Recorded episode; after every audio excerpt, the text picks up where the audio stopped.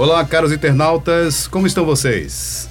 Começa agora mais uma edição do podcast Uni Ateneu em Ação, um produto de comunicação do Centro Universitário Ateneu, que tem como objetivo discutir assuntos de interesse do nosso público, contando com a participação de gestores, coordenadores e professores da Uni Ateneu, como também de profissionais do mercado que vêm aqui e compartilham com a gente todos os seus conhecimentos e experiências.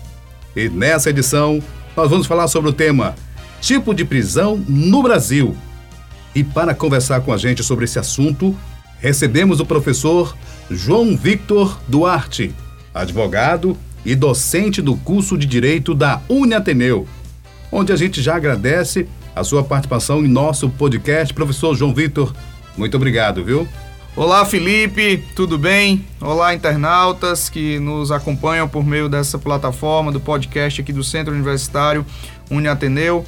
É uma satisfação enorme estar aqui neste momento compartilhando é, um pouco da nossa experiência com, com vocês, com os nossos ouvintes.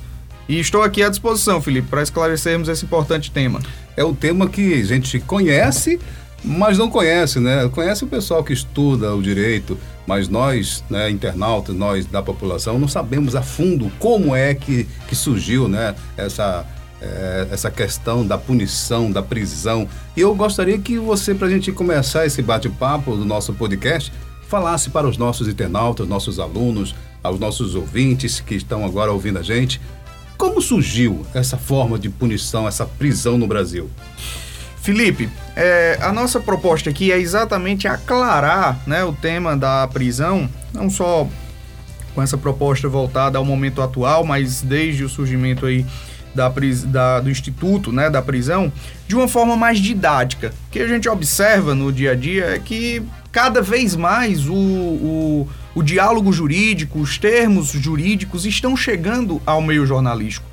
No dia a dia a gente vem percebendo que os jornais, tanto aqueles jornais escritos quanto aqueles é, televisionados ou publicizados aí na internet, eles trazem muito né, para o, o, o, leitor, para quem acompanha essas plataformas, o tema da prisão. E ora você escuta, Felipe, que alguém foi preso preventivamente, ora você escuta que houve uma prisão temporária, que houve que alguém já está cumprindo pena. E muitas vezes as pessoas se questionam sobre esse tema. Ou muitas vezes, em algumas situações, é, ocorre é, um determinado crime que tem uma repercussão social ampla e alguém se pergunta por que aquele sujeito não está preso ou por que aquele que foi preso não deveria estar solto, se não deveria estar solto. Então, é, essa é a preocupação que a gente tem aqui enquanto instituição, trazer para a sociedade que nos acompanha, trazer para o para o corpo, né, não só de alunos, mas o corpo institucional e, e as demais pessoas que acompanham essa plataforma, trazer um, o tema de uma maneira mais palatável, uma maneira mais fácil que as pessoas possam compreender. E eu inicio esse, esse nosso, essa nossa conversa, Felipe, exatamente colocando a origem da prisão. A gente sempre imagina que esse foi um instituto conhecido desde sempre, usado desde sempre como regra. Isso não é verdade, né? Basta lembrarmos aí da Idade Média, de tempos mais remotos, em que você tinha muitas outras formas de punição. Você tinha ali a tortura como uma forma de punição, você tinha ali aquele esquartejamento, né? Personagens famosos da história, como Tiradentes, por exemplo, foi esquartejado, né? Você tem a pena de morte ainda em alguns sistemas que, que ela é adotada. Mas você tinha principalmente aquelas penas aflitivas, né? Ou seja, aquelas penas em que o sujeito era compulsoriamente submetido a um tratamento abusivo à sua integridade física, à sua integridade psicológica. E se chegou um dado momento que se questionou se essa efetivamente era a melhor forma de se punir, né? A ideia de se punir alguém pela violação da lei, ela é muito antiga. O que se discute aqui é qual é, de fato, a forma mais adequada. E aí, somente lá, é, mais recentemente, ali pelo, pelo, por volta de 1700, é que a gente vai ter a preponderância do regime da prisão como o regime principal de punição é, dos criminosos, né, das pessoas que violam ali o sistema legal, o sistema de normas penais. E o que se vem verificando desde então é que cada vez mais os sistemas penais ao redor do mundo, desde 1700 até hoje, eles vão se aproximando muito mais da prisão como o sistema ideal, como o sistema que vai ali cumprir os dois papéis fundamentais da prisão, que é exatamente punir né, aquele que, que cometeu a infração penal e com isso desestimular né, que outras pessoas o façam, e também trazer a ressocialização daquela pessoa que praticou o crime para que ele volte após a, a, o cumprimento ali de sua reprimenda, o cumprimento da sua pena, que ele retorne ao convívio social. Então é, é, importante observar exatamente esse ponto, que a prisão, ao contrário do que comumente se imagina, nem sempre foi ali a forma principal e a forma única de se punir como decorrência aí de um processo penal. E, e professor, a gente está falando de prisão, né? Então, hoje em dia, eu pergunto, professor, quais são os tipos de prisão existentes na, no atual regime legal no Brasil?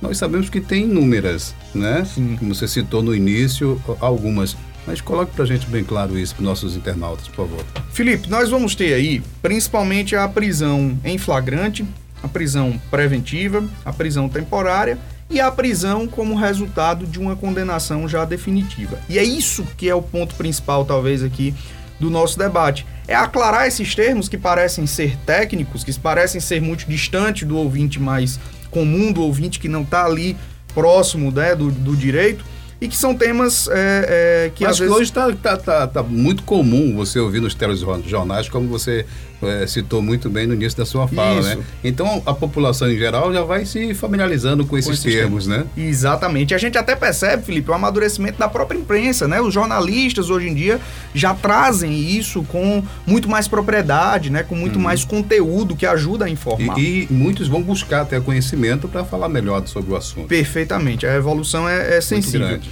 Mas eh, tenhamos aí o primeiro exemplo, que é exatamente a ideia da prisão em flagrante. Acho que é o modelo mais conhecido, é o modelo que todo mundo né, tem ali uma percepção mais próxima, que é exatamente aquele que é apanhado cometendo crime ou pouco tempo após cometer, o sujeito que comete um crime é perseguido. Aquele está, Felipe, em um estado de flagrância. Hum. No momento em que ele está em um estado de flagrância, ele pode ser preso. E o detalhe é que essa prisão ela não é necessariamente realizada por uma autoridade policial ela é uma prisão que ela pode ser por qualquer pessoa do povo. Então eu, você, qualquer cidadão comum.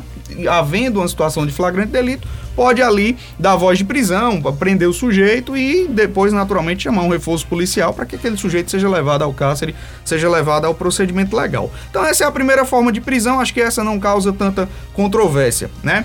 Uma segunda forma, que essa é bem menos conhecida e agora tem ganhado um pouco de corpo aí na, no dia a dia da imprensa é a prisão temporária, né? Aquela prisão que tem um prazo para começar e um prazo para terminar.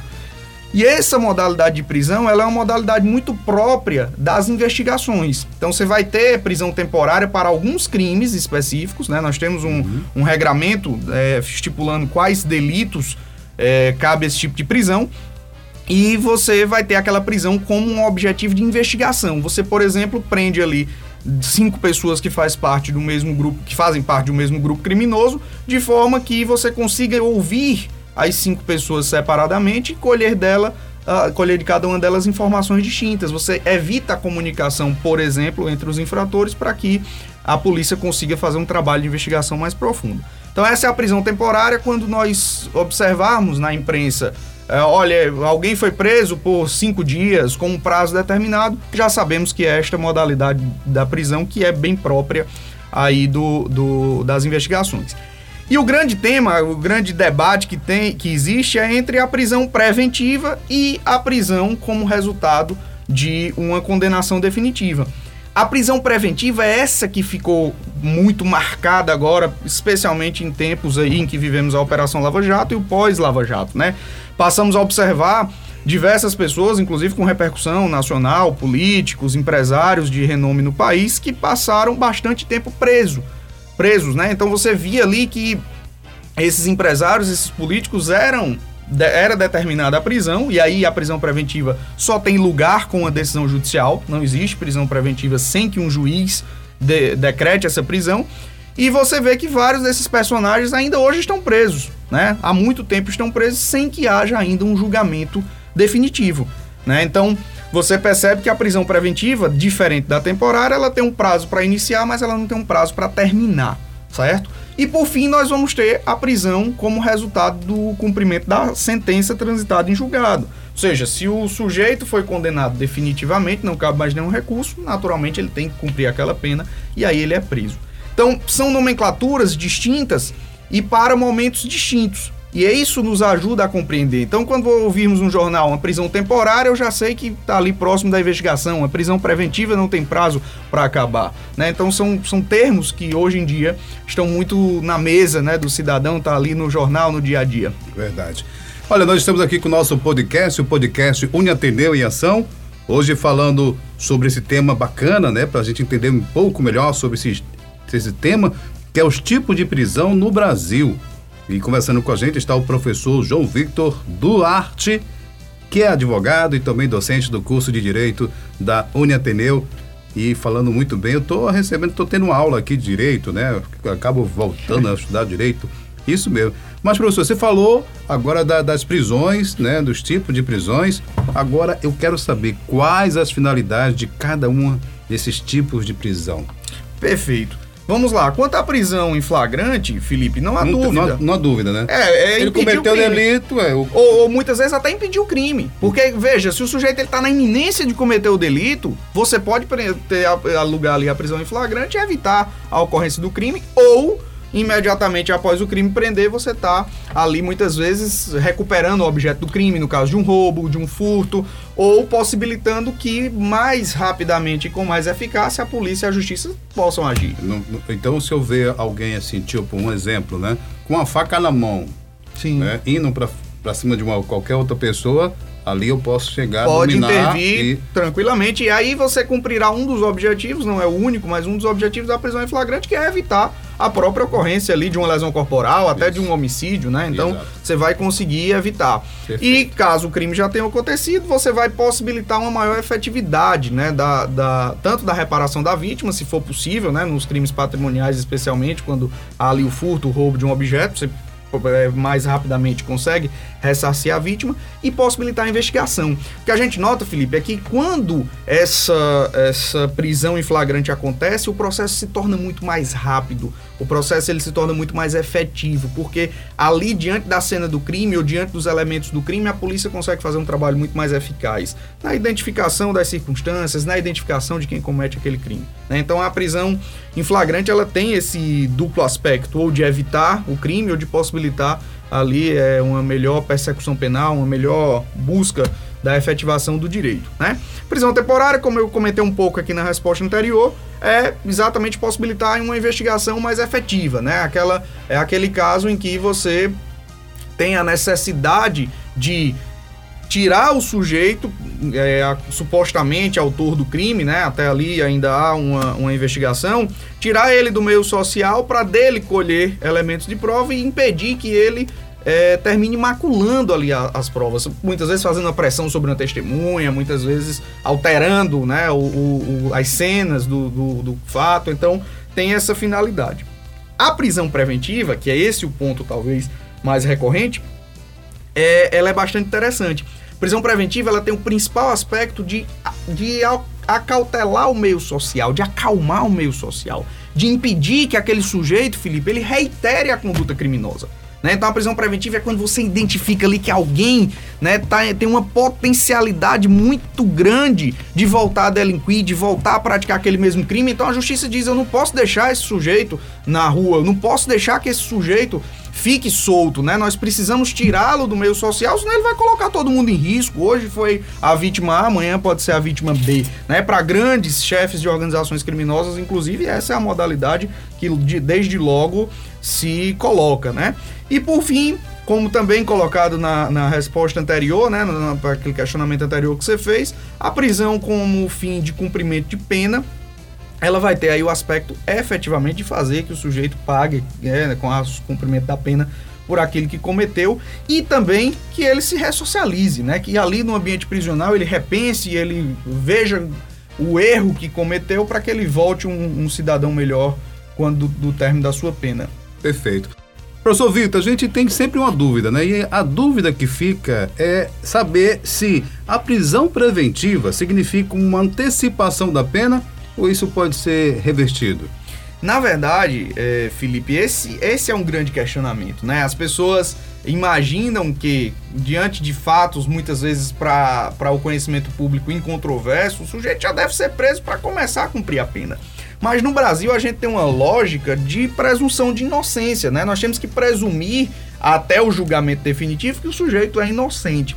Então a prisão preventiva, ela, inclusive isso é um aspecto de uma legislação bem recente que deixou isso muito claro, ela não pode ser utilizada como antecipação de pena. O juiz ele não pode se valer de, do deferimento, da autorização de uma prisão preventiva para punir antecipadamente o sujeito. A prisão preventiva, como eu disse, que é essa que a gente escuta tanto falar no jornal, tanto no dia a dia, é aquela prisão que tem por finalidade evitar a reiteração do crime. Se você pega alguém, Felipe, que jamais cometeu um crime e etc., e esse sujeito pratica ali um, um, um, determinado fato delituoso de uma gravidade pequena, um, não, é, não faz sentido que você tenha ali naquele local uma prisão preventiva. Qual é a potencialidade de alguém que tem 50, 60 anos e pela primeira vez delinquiu e foi um delito ali que não trouxe ali uma repercussão tão grave, né? Então, eu não posso, ainda que eu tenha certeza, ainda que eu tenha um vídeo, ainda que eu tenha uma prova tida por inconteste, né? Nós sabemos que não existe nenhuma prova absoluta, mas os vídeos hoje, eu acho que é o, meio que, diante do celular, todo mundo tem, consegue filmar. Eu acho que o vídeo é que, que traz a sensação de certeza. Mas ainda assim eu não posso me valer de uma prisão preventiva para antecipar a pena. Tem que haver toda a defesa, todo o processo para que se chegue até esse momento. A gente vê hoje nos telejornais vários, é, várias autoridades que foram presos preventivamente, né? E hoje estão soltos. Sim. Né? Por quê? Porque o que acontece é o, é o, seguinte, Felipe, muitas vezes os motivos que levaram àquela prisão, eles não mais existem, hum. né? Então você tem um cenário em que quando a prisão foi autorizada, aquele sujeito, ele precisaria ser preso preventivamente. Considere, por exemplo, alguém que é gestor de uma grande empresa envolvida em um escândalo de corrupção. Né? Aquele sujeito, se ele volta a, ali a gerir aquela empresa, há uma potencialidade, dentro, claro, de circunstâncias do caso concreto, de que ele volte a delinquir. Mas, é, se, por exemplo, ele passou ali um período preso, já há um novo presidente na empresa, já há uma nova gestão, a empresa adquiriu ali um compliance, adquiriu uma nova abordagem, eu posso entender isso aqui, claro, exemplificativamente, eu posso entender que não existe mais motivo para aquela prisão, pois solto ele não voltará à gestão e não, e não voltará a delinquir, né? E para isso a lei tem diversas ferramentas, né? Tem diversas outras medidas que substituem a prisão que podem cumprir o papel de proteger a sociedade, mas não necessariamente manter o sujeito preso. Professor, está chegando outra, outra pergunta aqui para gente. E dentro da, da, dessa prisão preventiva, Passou-se o tempo e foi transitado e julgado. Esse tempo que ele passa da preventivo vai contar também? Sim, conta integralmente. Cada dia que o sujeito cumpriu preso preventivamente será descontado do montante da pena ao final, né? Então, é, isso é algo que é absoluto e é algo que não tem qualquer discussão. Né? A justiça aplica isso de maneira muito natural. Perfeito. Pessoal, nós estamos aqui com o nosso podcast, o podcast Une Ateneu em Ação falando sobre esse tema, tipo de prisão no Brasil. E dando uma aula, né, o professor João Victor Duarte, advogado e docente do curso de Direito da Uniateneu. Professor, estamos chegando ao final, vou fazer uma última que pergunta. Pena, é Felipe. É rápido, né? Tava tão gostosa um a nossa conversa. Desse, mas dá tempo a gente fazer uma última pergunta, que é uma pergunta ainda assim muito pessoal, né? Até como você, professor Vitor, Estou chamando de Vitor, mas é João Sim, Vitor. claro, né? fique à vontade. Como você, Vitor, professor Vitor, avalia o regime de, de cumprimento de pena e a ressocialização no Brasil? Felipe, essa é uma das questões talvez mais difíceis que nós é, encontramos, isso, encontramos assunto, né? dentro né? da lógica do direito penal, dentro do sistema penitenciário é. brasileiro. Né? Nós temos eu sempre costumo dizer isso aqui aos, aos alunos, alunos, que nos escutam, que são lá do curso de Direito, né, ou quem eventualmente já participou de algum, de algum evento conosco. Eu sempre costumo dizer que no Brasil, na minha ótica, não faltam leis. Né? A gente ouve muito dizer, ah, falta lei, não existe lei para isso, não existe lei para aquilo, nossa lei é muito frágil. Na verdade, o, o que falta muito no nosso país é o cumprimento dessas leis.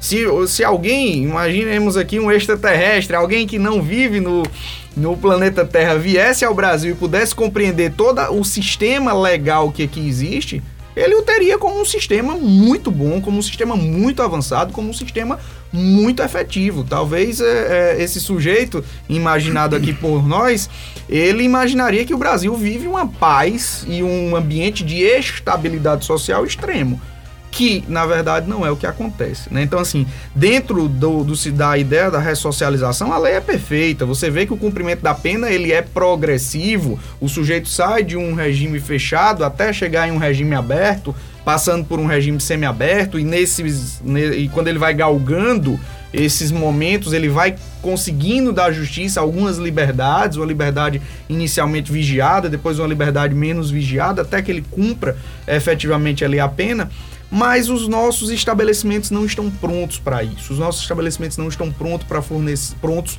para fornecer educação da maneira que a lei prevê ao preso, trabalho da maneira que a lei prevê, né? E, e o que a gente observa é que a própria desumanidade do sistema prisional, quanto ali ao cárcere mesmo, as celas, a superlotação, a falta de uma alimentação adequada, de um acompanhamento psicológico adequado, enfim, de toda uma infraestrutura faz que o nosso sistema seja realmente um sistema falido. Isso é fato, já reconhecido judicialmente, né? E a gente lamenta bastante isso, porque é como se estivéssemos enxugando gelo. No Brasil se prende muito, mas se prende muito mal e se ressocializa muito pouco. Né? O que a gente vê é um índice de reincidência altíssimo, que é extremamente lamentável e que, claro, não tem essa discussão, aqui para ser muito claro com os nossos alunos, né? Imagino que tenhamos aqui é, ouvintes de outros cursos, né? A gente imagina que não só é o direito, não é só a lei, não é só essa é, coerção, essa força que o direito tem para resolver esse problema. A gente tem todo um aspecto social, um aspecto econômico envolvido em tudo isso, né? Então, sociedade precisa evoluir como um todo. A única retificação que eu sempre faço é quanto à lei. Eu acho que a nossa lei no geral, tá? Ela é uma lei bem construída, ela tem uma lógica muito boa, ela tem uma lógica muito bem construída. Então, esses são os desafios, e sem dúvida, esse é o ponto fundamental de desafio de qualquer gestor de um sistema penitenciário, de qualquer. É, é, qualquer juiz né, que fiscaliza ali o sistema penitenciário, existem os juízes da execução que são especializados nisso, em ver essas condições, é sem dúvidas um desafio muito grande.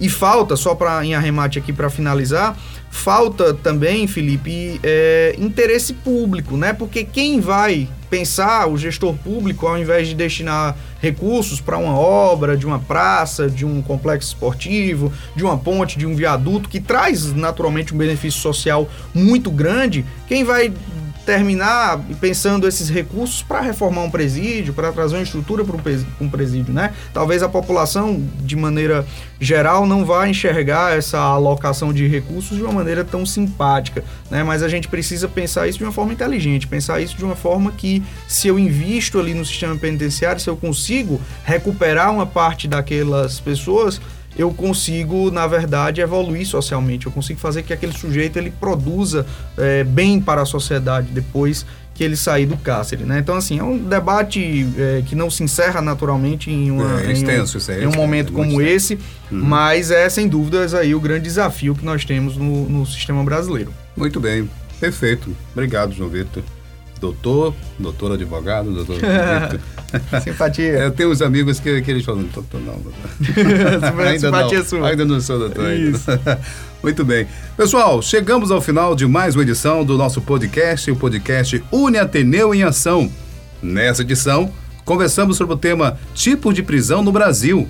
Agradecer sempre a simpatia e, claro, a disponibilidade do professor João Vitor, doutor doutor advogado, como eu falei, e também professor, né, docente do curso de Direito da Uniateneu. Agradecer, João Vitor, muito obrigado, tá? Felipe, quero dizer que a satisfação é enorme de poder estar aqui com você nesse momento tão especial, nesse momento que a gente cumpre né, o papel social da faculdade, que é estar perto do nosso aluno, que é estar perto da comunidade que nos cerca, né? A faculdade uhum. tem uh, essa, essa função fundamental e, e, a Ateneu, como centro universitário de referência em Fortaleza, cumpre muito bem esse papel, inclusive com, com, é, com atividades como esse podcast. Quero dizer da satisfação, da felicidade de estar aqui, de poder conversar um pouco com você sobre esse tema importante e me colocar sempre à disposição. Né? Nós estamos sempre à disposição aqui quando precisarem, quando pudermos contribuir com um debate é, de tamanha relevância. Agradeço imensamente, deixo um abraço aqui a todos que nos escutam e acompanhem sempre essa importante plataforma que a Uniateneu prepara para vocês. Forte abraço, Felipe. Obrigado, professor. Obrigado também, agradecer também a nossos internautas que nos escutam até aqui. Nosso podcast Uniateneu em Ação é uma realização do Centro Universitário Ateneu. Produção Jair Melo. Apresentação Felipe Dona. Até lá!